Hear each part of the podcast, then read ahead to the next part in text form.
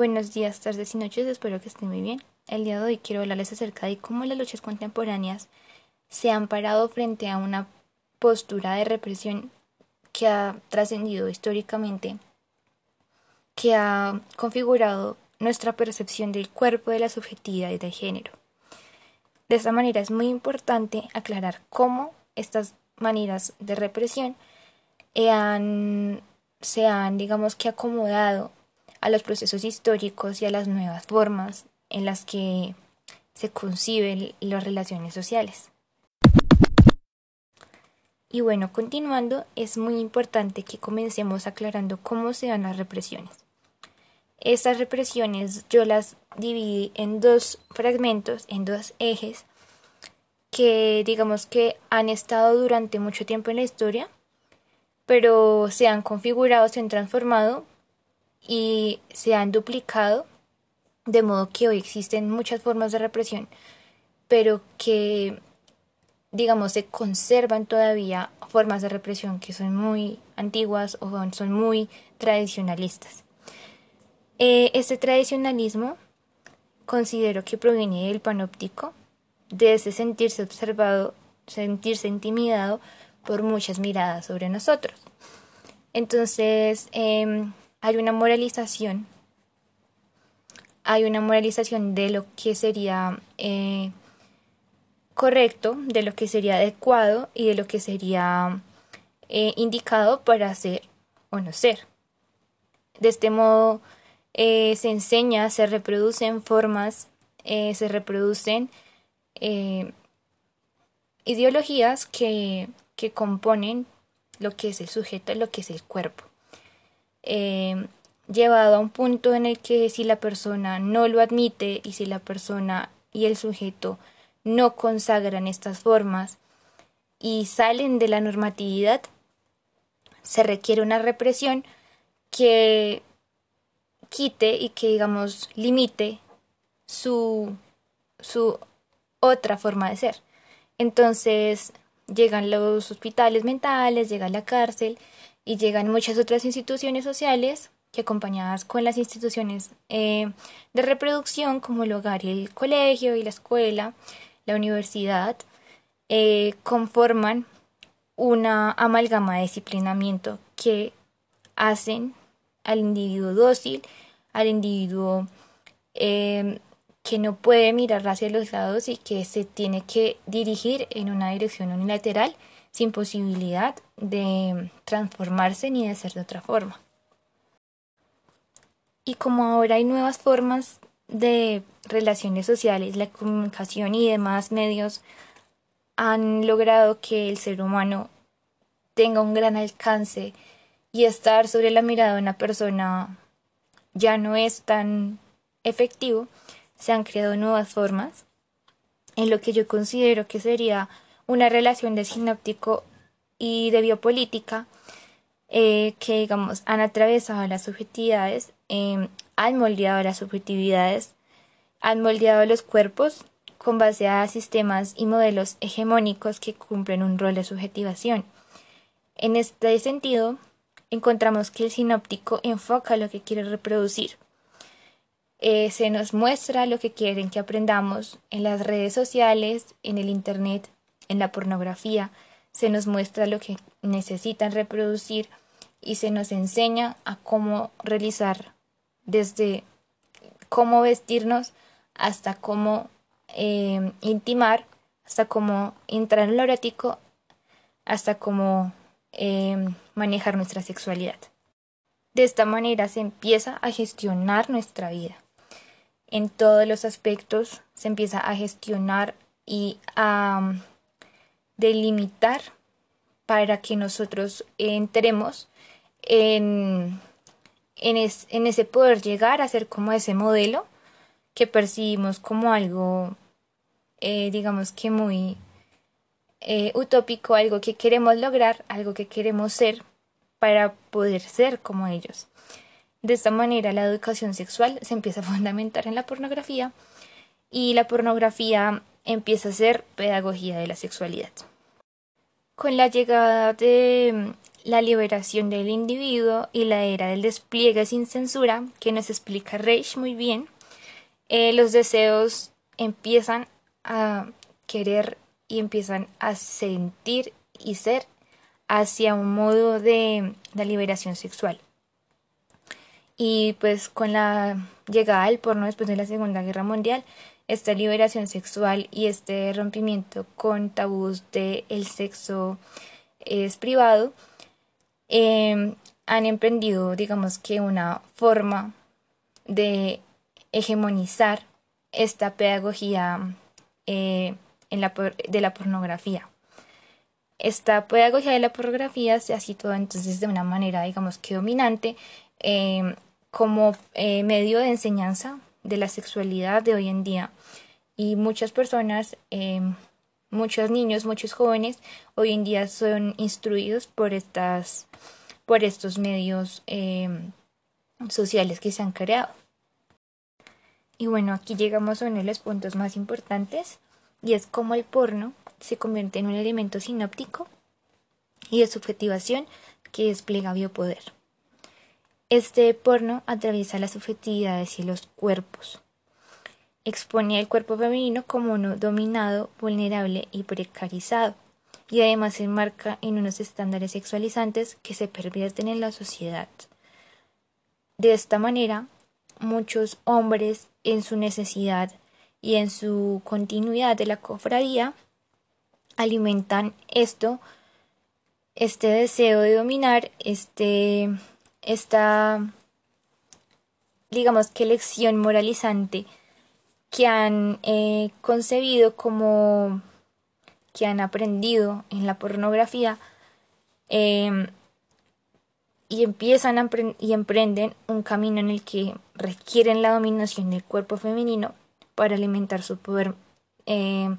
tanto moralizante como de cofradía, la necesidad de, que los demás lo vean como un paternalista cazador.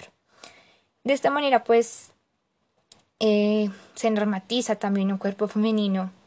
muy frágil, muy dócil, eh, muy infantilizado inclusive, que busca eh, como que siempre se esté a la disposición, que siempre se esté a la bajo la dominación del, del hombre en, en, un ejercicio en el que la mujer siempre esté gimiendo en un ejercicio de penetración violenta. Alimenta pues además la supremacía del hombre y aumenta la cosificación del cuerpo femenino. Prácticamente lo propone como un tributo en, en un museo de la pornografía. Eh, Además, pues digo que muchas veces también hay una infantilización porque eh, hay ejercicios en la pornografía en los que la mujer inclusive tiene tendencias a, a, aparentar, a disfrazarse, digamos que a, a, querer ser y a querer eh, parecer una infante, una niña, una persona, digamos, que se pueda controlar, dominar, enseñar prácticamente, eh, digamos que em, como como procesos perversos de dominación. Esto pues también ha inculcado en el cuerpo femenino em, esta infantilización, esta vestimenta muy a tono pastel que nos digamos nos ha puesto nosotros en una en una posición totalmente eh, infrasubordinada aumentando finalmente el poder falocéntrico volen neta, la volen depilada, la volen jove i poquet visitada. La volen perfecteta, la volen ocupar, la volen, la volen, la volen maltractar. Entre les cames tinc un tresor, riu de vida humida, impera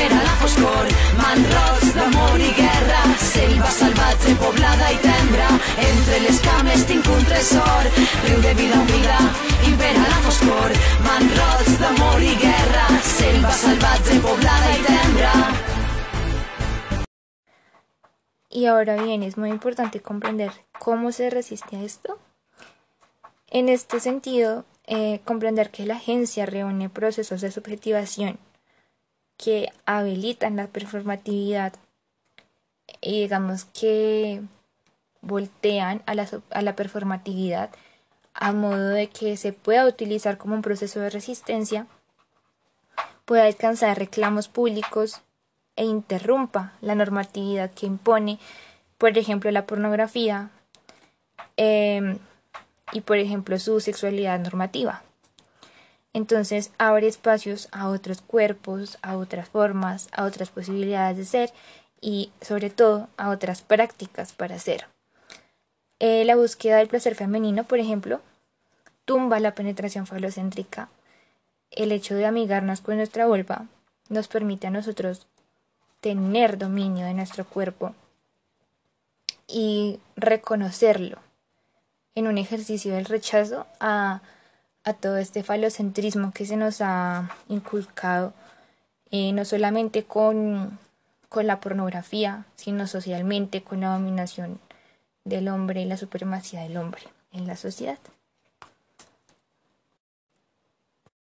Entonces aquí se va a imponer un nuevo sistema de lenguaje. Se va a descosificar el cuerpo, sobre todo lo que es el cuerpo femenino, el cuerpo infantilizado, y se va a buscar hacer eh, una autonomía, una sexualidad libre, sobre todo lo que es el falocentrismo eh, la heteronormatividad, eh, además pues reduce la imposición de, del poder,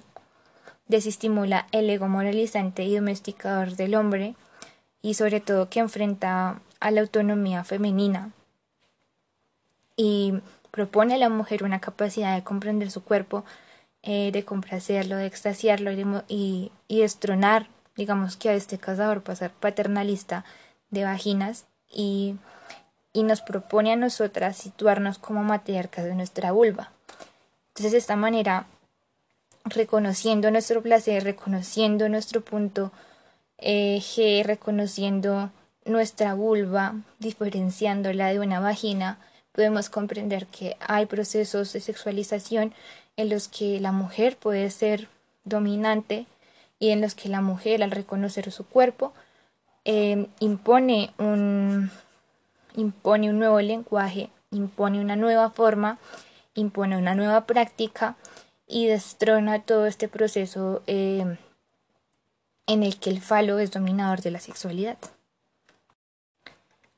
De esta manera, además, la sociedad también empieza a, configurar eh, la agencia femenina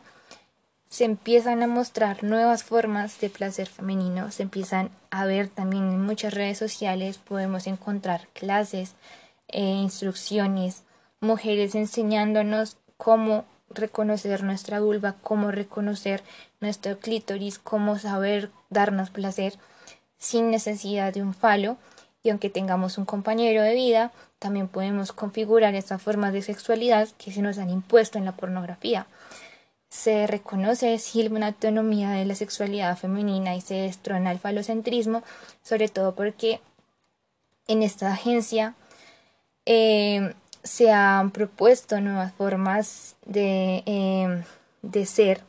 y pues se ha atravesado en nuevas, eh, digamos que subjetividades, muchas mujeres están llegando a esto, digamos que los medios de comunicación de masas alcanzan mucho, y nos han alcanzado muchas y muchas hemos em, configurado y reconstruido nuestro, nuestro pensamiento en cuanto a la sexualidad. De esta forma pues también nos hemos deconstruido y estamos en esa búsqueda eh, y en esa digamos que pérdida y salida del tabú eh, en la que la mujer pueda reconocer todo lo que es su sexualidad independiente de, un, de una hegemonía falocéntrica. Entonces es muy importante que independientemente de lo que la pornografía se nos ha, eh, digamos que instaurado y enseñado, nosotros como mujeres reconozcamos nuestras partes, eh, eh, las partes de nuestra vulva, las partes en las que sentimos placer, muchas veces no solamente eh, la vulva no es solamente el clítoris, no es solamente lo que siempre conocemos, sino que cada mujer en su intimidad, en su erotismo, en su placer, encuentra diferentes partes de sí que le generan un placer y que no es necesario y destrona, intimida inclusive a tantos hombres que ven a su pene como un dominador y como una parte moralizante para las mujeres, una parte que un, un órgano sexual que creen que es el que nos va a enseñar, como muchos hombres dicen, como la regla, eh, la regla erótica del hombre, que eh, a final de cuentas no es así. Eh, reconocer nuestra vulva nos da un poder, reconocer nuestra vagina, nuestro clítoris, nuestras partes nos da un, un poder saber y nos sitúa en una autonomía y en una independencia que ya es necesaria.